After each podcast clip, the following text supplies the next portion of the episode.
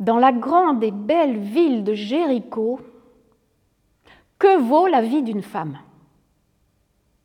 Autant qu'une brebis et sa laine? Une brebis et son lait? Moins qu'un âne qui porte de lourdes charges. Elle, Rahab, elle n'a pas voulu être ni la brebis que l'on tond, ni l'âne à qui l'on fait porter de lourdes charges. Elle est prostituée et elle l'assume. Peut-être pour ne pas être sous l'autorité d'un mari ou d'un père.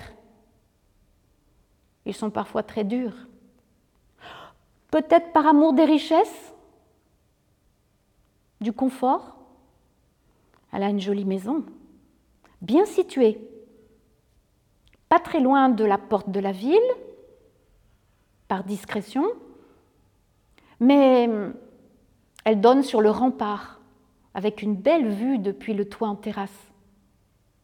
En bas, il y a une grande pièce où elle peut recevoir, faire manger, et puis une chambre avec euh, des centaines de coussins, de tapis, de tentures.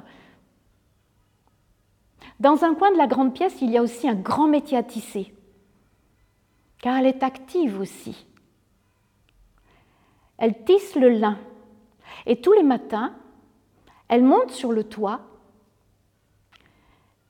et elle remue les tiges de lin qui ont été mises à rouir. Maintenant, il faut qu'elles sèchent avant qu'elle puisse les tordre, les filer, puis les tisser.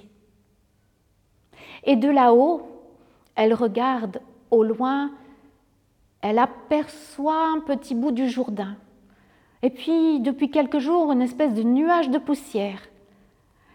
On dit qu'il y a là un grand peuple, un peuple nombreux, un peuple fort et puissant parce que son Dieu est fort et puissant. Son Dieu le délivre de tous les peuples. Oui, dans tous les combats, ils sont vainqueurs. Alors ici, à Jéricho, on tremble.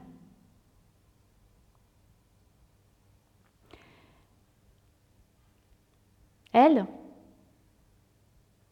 elle s'en va faire les courses sur les midis quand il fait chaud. Parce que sur sa porte, il y a ce cordon rouge écarlate qui vient dire sa profession. Alors, dans la rue, les hommes la regardent avec concupiscence. Mais les femmes, elles lui crachent dessus.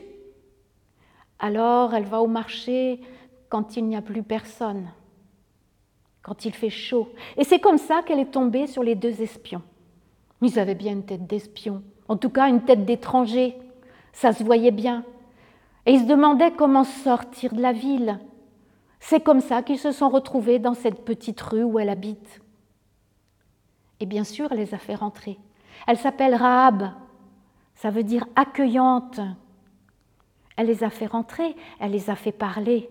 Parler de leur peuple, parler de leur Dieu. Mais très vite, on a toqué à sa porte, et c'était les soldats. Elle, elle a caché les espions sous les tiges de lin sur son toit. Et les soldats, ils ont remué toutes les pièces, ils ont secoué tous les coussins, ils sont même allés regarder derrière le métier à tisser, sous la table. Ils n'ont rien trouvé. Ils sont repartis avec quelques insultes. Quand elle a été sûre qu'ils étaient partis, elle est montée sur le toit et elle a parlé avec ses espions. Elle leur a dit qu'il ne fallait pas qu'ils passent par la porte de la ville, qu'elle avait une fenêtre qui donnait sur le rempart, qu'elle pouvait les faire descendre par là discrètement, qu'il fallait qu'ils aillent dans les collines se cacher pendant au moins trois jours. Après, les soldats se décourageraient mais elle leur a fait aussi promettre quelque chose en échange de leur sécurité. Elle leur a dit, je sais que votre Dieu est grand et puissant. Vous allez venir. Vous allez prendre la ville, ma ville. Je demande la vie sauve pour moi et pour toute ma famille. Et eux, les espions, ils se sont engagés. Ils ont dit oui, d'accord, Tu vas mettre un signe à ta fenêtre là sur le rempart. Le cordon rouge qui est à ta porte, tu vas le mettre là. Et on te promet que Dieu te gardera la vie sauve. Et notre peuple aussi.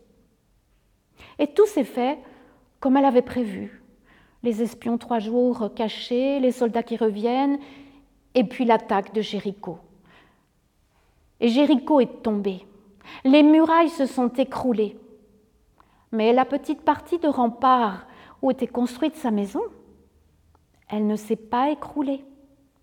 Et toute sa famille, tous ceux qu'elle aimait et qu'elle avait fait mettre à l'abri dans sa maison, ils ont été sauvés. Sauvés à cause de ce petit fil rouge. Bien mieux, Rahab a rejoint le peuple d'Israël, elle y a trouvé place, elle y avait de la valeur, elle a épousé un homme bien, elle a eu des enfants. On peut même la trouver dans la généalogie du roi David et on peut même la trouver dans la généalogie de Jésus.